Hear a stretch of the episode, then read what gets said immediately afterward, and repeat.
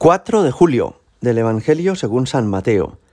En aquel tiempo, mientras Jesús hablaba, se acercó un jefe de los judíos que se arrodilló ante él y le dijo, Mi hija acaba de morir, pero ven tú, impón tu mano sobre ella y vivirá. Jesús se levantó y lo siguió con sus discípulos.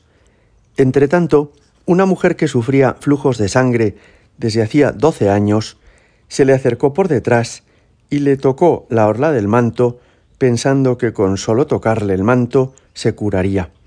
Jesús se volvió y al verla le dijo, Ánimo, hija, tu fe te ha salvado. Y en aquel momento quedó curada la mujer. Jesús llegó a casa de aquel jefe, y al ver a los flautistas y el alboroto de la gente, dijo, Retiraos, la niña no está muerta, está dormida. Se reían de él. Cuando echaron a la gente, entró él, cogió a la niña de la mano y ella se levantó. La noticia se divulgó por toda aquella comarca. Palabra del Señor. Hay varias maneras de acercarnos a Jesús, hay varios niveles de intimidad con Jesús. De la misma forma que una mujer se acerca y apenas le toca el manto, es decir, que no llega a un contacto físico con él, sino con la prenda de ropa que viste él, hay también personas, nos ha podido ocurrir a todos nosotros, que hemos tenido al principio de nuestra vida espiritual un nivel muy superficial, podríamos decir, de contacto con el Señor, pero un nivel de contacto con Él, al fin y al cabo. Después hay otras personas a las que el Señor nos ha agarrado de la mano, y eso ya es un contacto superior. No es que tú te acerques a tocar la orla de su manto, sino que Él se acerque a ti y Él te agarre de la mano. Él deje una huella en tu corazón, en tu vida, de su presencia, de su cercanía. Bueno, pues esto mismo que sucede en el Evangelio hoy, una mujer con flujos de sangre que se acerca a tocar el manto de Jesús, una niña que ha muerto a quien Jesús agarra de la mano, ocurre en nuestra vida espiritual. No hemos de pensar que simplemente por estar bautizados o haber hecho ya la primera comunión ya hemos llegado a la meta de la intimidad con Cristo. No, no, podemos todavía crecer mucho más en esta intimidad con Él.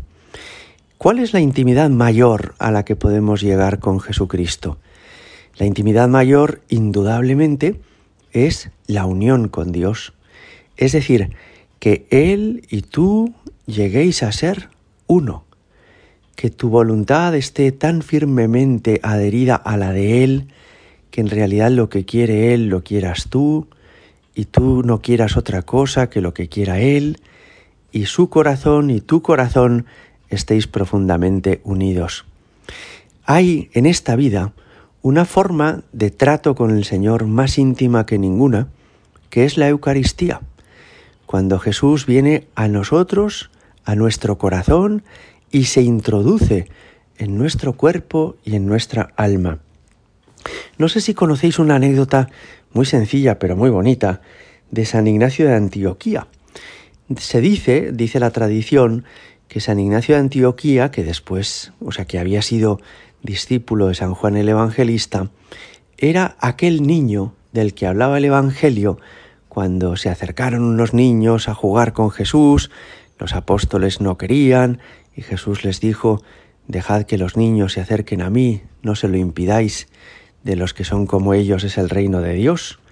Bueno, pues se dice que ese niño era el que después llegó a ser San Ignacio de Antioquía, y él vivía en Siria, ya después de la muerte y resurrección de Cristo, en un país en el que había muchos médicos famosos que curaban con hierbas medicinales muchas enfermedades.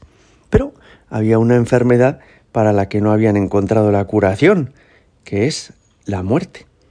Y San Ignacio de Antioquía, según la tradición, les dijo a aquellos que habitaban en aquella ciudad y a aquellos médicos, nosotros ya hemos encontrado la, la, solución a la muerte. Hemos encontrado la medicina para la muerte.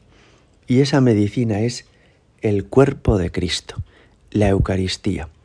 El que coma de este pan vivirá para siempre, nos ha dicho Jesucristo. Claro, muchos dirían, pues sigue habiendo entierros de cristianos. ¿Cómo es posible que la Eucaristía os dé la vida eterna si se siguen muriendo también los que reciben la Eucaristía? Y él, San Ignacio de Antioquia, lo explica de una manera muy bonita. No, igual que con la hija de Jairo, esta niña a la que Jesús agarró la mano cuando ya había muerto y dijo, no está muerta, está dormida, el trato asiduo con Jesús transforma la muerte en un sueño.